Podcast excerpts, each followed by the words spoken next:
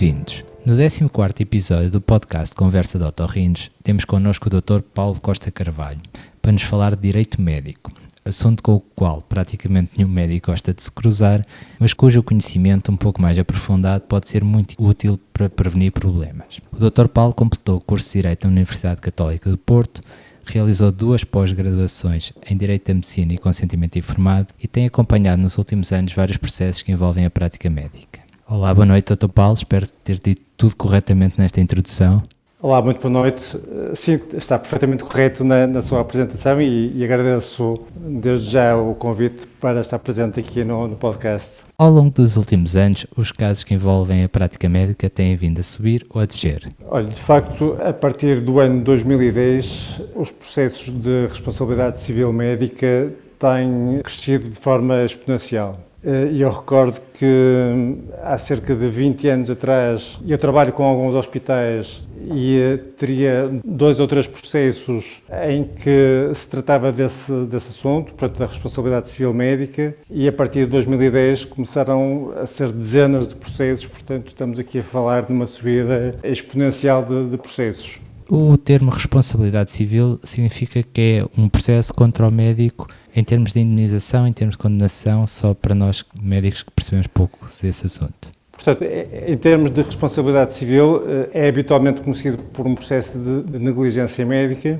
que no fundo o utente tenta ser eh, indemnizado por eventuais danos que tenham sido causados pela atuação do médico e, portanto, no fundo, estamos a falar aqui de uma ação judicial para se chegar aqui a alguma conclusão sobre essa, essa tal responsabilidade civil médica. E quando o médico contacta para defender, no fundo, que foi acusado de um processo de negligência médica, qual é as primeiras coisas que se tenta informar? O que é que pergunta ao médico? Bom, há aqui duas perspectivas diferentes, eh, porque isto poderá ser um processo que está em sede de uma queixa-crime, portanto, no âmbito penal, e aí a dinâmica é diferente. Isto geralmente passa por eh, prestação de declarações junto do Ministério Público e, portanto, a primeira fase passa por consultar o processo e, no fundo, tentar perceber o que é que está em causa. Por outro lado, se estivermos perante um, um processo civil, aí, no fundo, teremos que analisar a ação judicial e tentar desconstruir, no fundo, o argumento que está plasmado na, na ação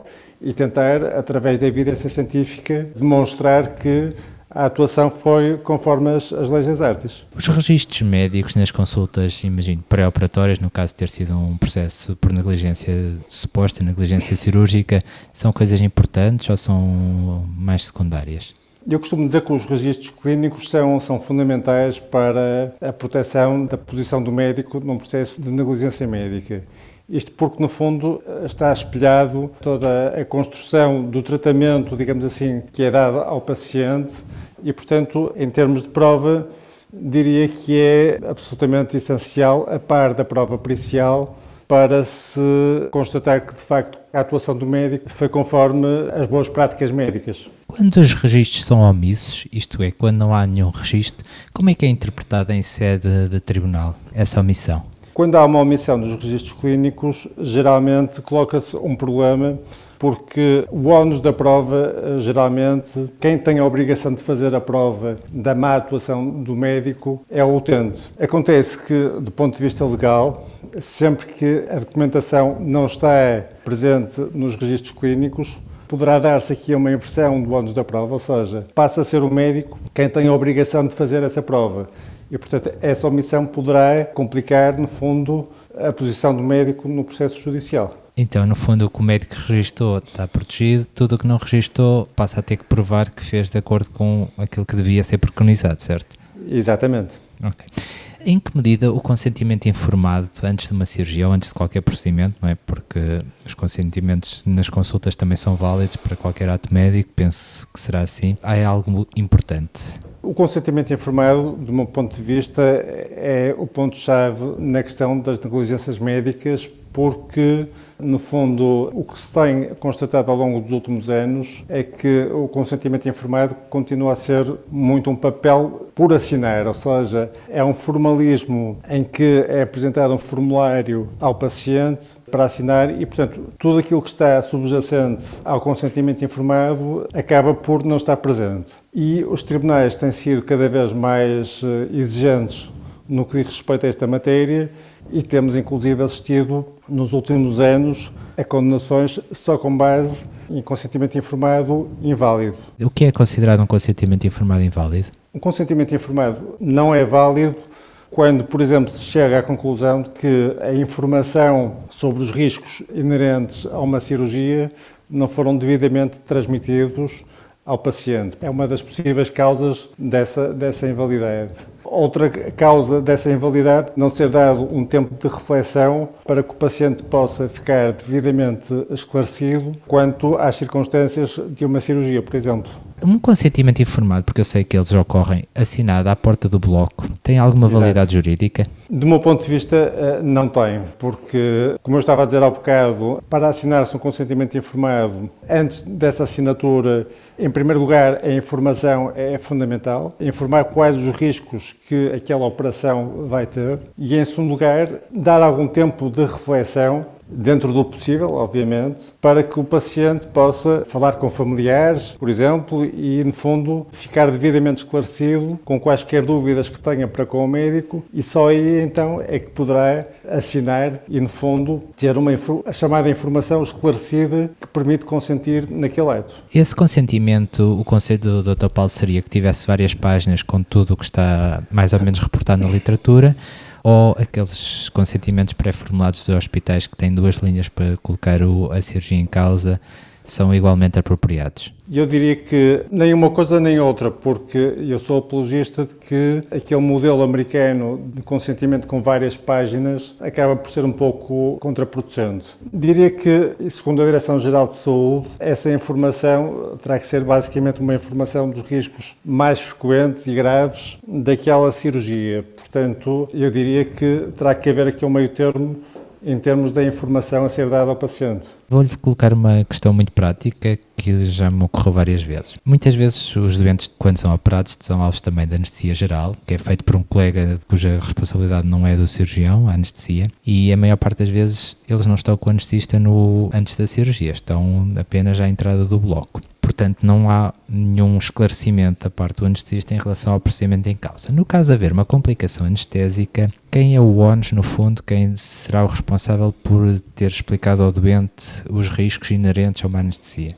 Bom, eu diria que, obviamente, que se a informação a ser dada tem a ver com a parte da anestesia, caberá ao seu responsável assumir essa responsabilidade, uma vez que o cirurgião não toca nessa área, por assim dizer, e, portanto, eu diria que é o médico eh, anestesista que deverá assumir essa responsabilidade. Mas se ele não teve com o doente, acaba por ser um consentimento que não existe. Bom, mas a questão é que, supostamente, ele, se não tiver contacto com o paciente, deverá, de alguma forma, transmitir essa informação ao paciente, porque essa responsabilidade cabe-lhe a ele e não ao médico cirurgião e, portanto, diria que é esse médico que deverá, de alguma forma, fazer chegar a informação ao, ao paciente.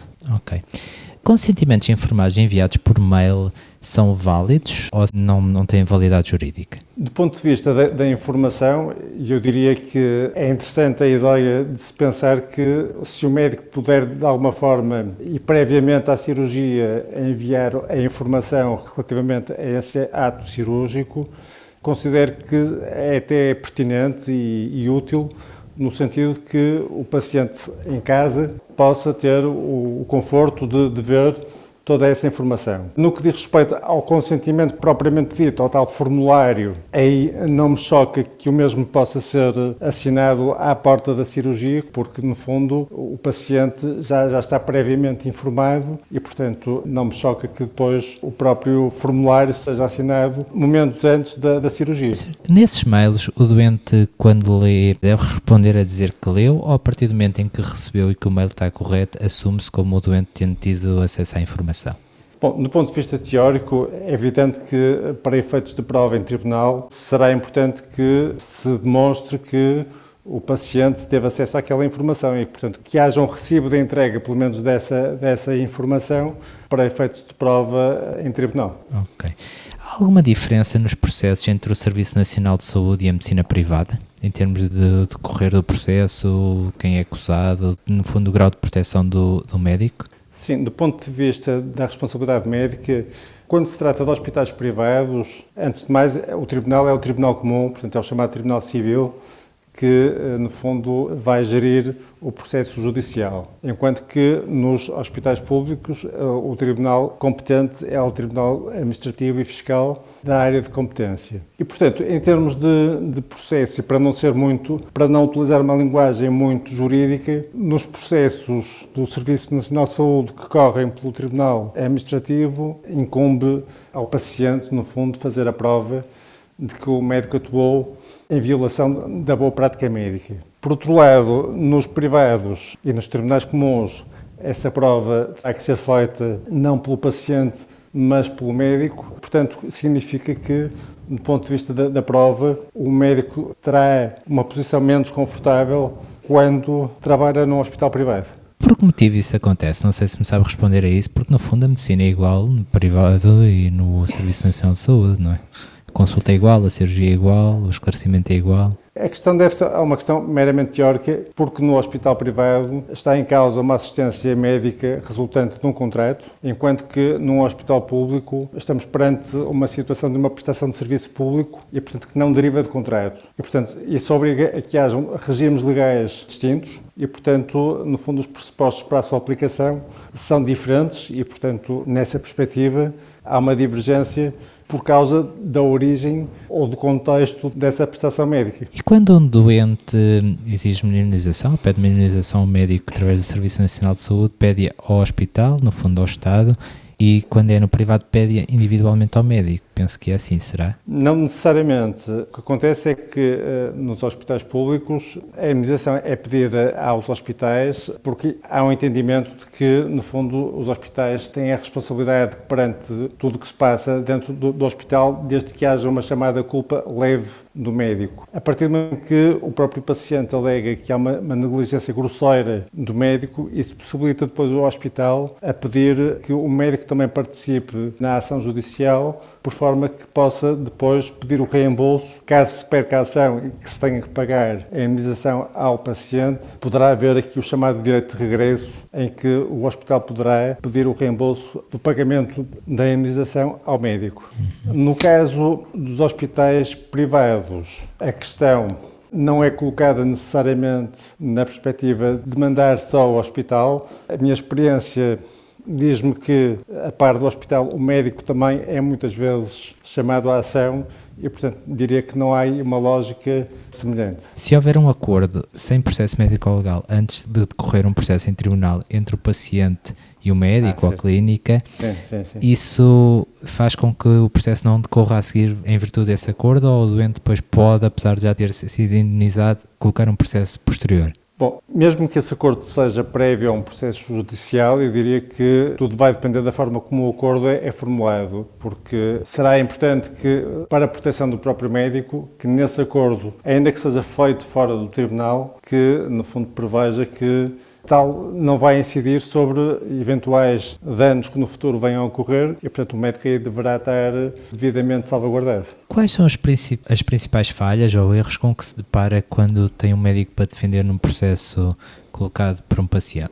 Isto é, quando se depara com um caso de uma alegada negligência médica e quando começa a analisar os processos e o que é que está plagiado, o que é que é pior no ponto de vista da defesa do médico de encontrar no processo? registros clínicos ausentes, má relação médico-doente, qual é a falha mais comum?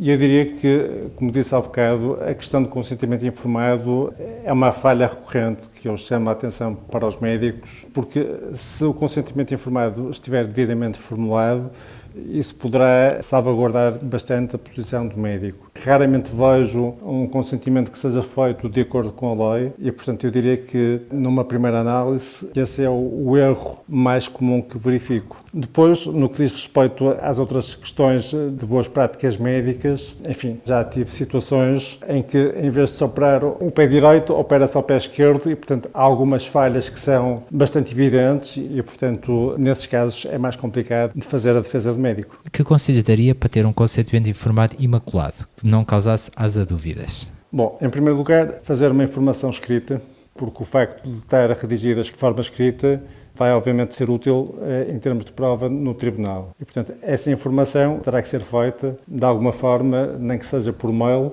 previamente ao ato cirúrgico. Depois, obviamente que deverá ser dada essa informação com um tempo de reflexão suficiente para que o paciente, no próprio dia da cirurgia, esteja totalmente esclarecido de todas as dúvidas que possa ter e, portanto, ao assinar o consentimento, não há qualquer dúvida sobre que aquele consentimento foi perfeitamente válido. O que é um tempo de reflexão suficiente? Uma semana, um mês? Isto tudo depende também do contexto em que se insere o ato médico. É evidente que se estivermos a falar de uma questão de urgência, o tempo de reflexão poderá ser, poderá nem existir, não é? Portanto, num ato programado, eu diria que dois dias, três dias, pelo menos, deverá ser concedido ao doente para que possa esclarecer com o médico todas as dúvidas que possa ter. Tem assim alguns casos que sejam quase didáticos, claro, ocultando quem é, que tenham ocorrido ao longo da, da prática e que sejam marcantes e que sejam didáticos para nós aprendermos um pouco? Bom, eu costumo falar num, num caso que é interessante porque demonstra que às vezes o excesso de confiança de um médico pode o atraiçoar de alguma forma.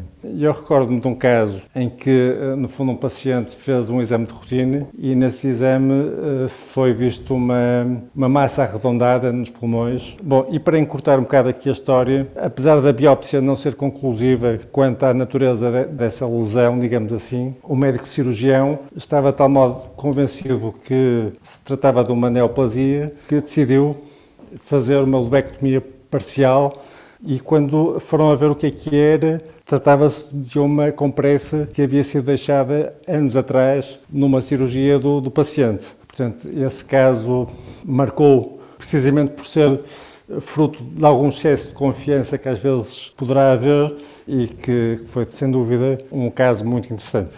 Eu julgo que também houve um caso aqui há alguns tempos, tudo o que eu sei é através dos jornais, de um treinador de futebol que fez uma cirurgia, se não estou em erro, uma abdominoplastia ou uma lipoaspiração abdominal teve uma complicação grave, depois penso que também foi, acabou em tribunal e penso que o médico foi condenado, apesar de, de aparentemente estar tudo bem com o consentimento informado. Também penso que na plástica é um bocadinho diferente, certo? Sim, tem-se verificado muitos casos judiciais relacionados com a cirurgia plástica, onde, obviamente, que há um entendimento dos tribunais em que o consentimento informado deve ser ainda mais uh, rigoroso e, curiosamente, esse tipo de casos de perfurações de intestino, penso que seria o caso na altura altura desse, desse treinador é cada vez mais recorrente. Não sei explicar a razão de ser dessa, dessa complicação ocorrer eh, frequentemente, mas o que é certo é que tenho-me deparado variadas vezes nesse âmbito a perfurações de intestino e que causam um transtorno bastante sério aos pacientes. Penso que até haverá uma condenação recente de um colega que, durante uma endoscopia, numa senhora já de uma certa idade, que houve uma perfuração, fez uma peritonite e penso que até chegou a falecer e que, apesar de ser algo muito raro, Santo Erro acabou por ser condenado. Era raro, não estava no consentimento, mas de qualquer forma era uma, uma, algo que não tinha sido explicado. Será algo deste género? Não sei se tem conhecimento desse caso também. Não estou a ver qual seja esse caso, mas o que eu tenho visto da parte dos tribunais é que há uma postura que eu acabo por não concordar, que é é de se presumir que, havendo uma perfuração do intestino, havendo uma secção do nervo, há uma certa presunção de que se isso ocorreu é porque a atuação médica não foi a mais correta. E este raciocínio é perigoso porque considero que, eh, no fundo, não é legítimo pensar que essa consequência seja derivada da má prática médica, porque, obviamente, as complicações estão relatadas na literatura médica e, portanto, pode ser uma das causas também de ocorrerem. Portanto, vejo com alguma preocupação este tipo de postura por parte do, dos tribunais. Por mais extensos que sejam os consentimentos, vai haver sempre uma complicação que é a primeira quase do mundo, ou da Europa, ou do país, ou algo do género, e que não está plasmada no consentimento. Num caso desse género, qual é a decisão do tribunal? Qual é a experiência que tem? Bom, como eu disse há bocado, o que importa descrever em termos de riscos num consentimento informado são, acima de tudo, os riscos frequentes e graves. Obviamente, se houver uma complicação uh, muito rara, no meu entendimento, e penso que na maioria dos tribunais, uh, o entendimento é no sentido de que não deveria constar no consentimento informado, precisamente porque é uma situação muito rara e, portanto, o médico não estaria obrigado, no fundo, a mencionar essa situação. Não sei se há algum conselho que nos queira deixar a, a nós otorrinos e nós médicos em termos de prática para evitarmos que sejamos deparados com termos que telefonar ao Dr. Paulo para marcar uma consulta ou algo, não sei se, se o termo sequer é uma consulta, mas para tentar para conversar acerca da defesa de um processo, o que é que nos poderia aconselhar para retirarmos trabalho? É assim, infelizmente para os médicos a situação, eh, do ponto de vista das negligências médicas, é uma situação cada vez mais recorrente. É evidente que isto sendo mal para os médicos beneficia a nós, os advogados, que lidamos com esta situação, mas o que julgo que seria todo interessante era tentar reduzir e, portanto, prevenir este tipo de situações. E uma das situações pelo qual eu luto para que os hospitais implementem é aquilo que em França eh, se chama de gabinetes de crise, onde, no fundo, os próprios hospitais estão perfeitamente preparados para ter um gabinete de comunicação para com os familiares do paciente, quando ocorre uma complicação grave, de forma que se possa, no fundo, também diminuir o impacto que a situação possa ter uh, nos próprios pacientes. Portanto, há aqui uma série de, de ideias que poderiam ser utilizadas de forma a minimizar este impacto. E isto aqui estamos a falar de pré-processo, não é? Isto é, evitar o, a litigância com o a nível de A nível da prevenção da litigância, certo? Do ponto de vista do próprio processo eh, judicial, é fundamental perceber que a prova pericial é a prova mais importante do processo Portanto, é fundamental preparar muito bem os quesitos a serem formulados para os peritos e diria que, numa grande percentagem de processos, é essa a parte mais importante e que requer atenção não só do médico, mas também do, do seu advogado, para que se possa, no fundo, ter um resultado positivo. Quando falamos de prova pericial, é no fundo a incapacidade que resultou do, do ato a prova pericial, no fundo, consiste no Conselho Médico-Legal. São apresentados os quesitos que são formulados pelas partes, portanto, não só pelo paciente, mas também pelo médico, onde, no fundo, irá ser dada uma resposta a esses quesitos. E, posteriormente, face à resposta dos peritos, caso uma das partes considere que não é completamente esclarecedor, aqui também o papel do advogado é tentar formular esclarecimentos que possam conduzir a uma resposta mais favorável ao interesse do seu cliente. Muito obrigado por todos estes esclarecimentos, Dr. Paulo. Foi um prazer de obrigado, conversar eu. consigo. Prazer foi meu. Este episódio teve apoio edição de João Turgal e genérico composto por António Vasconcelos Dias.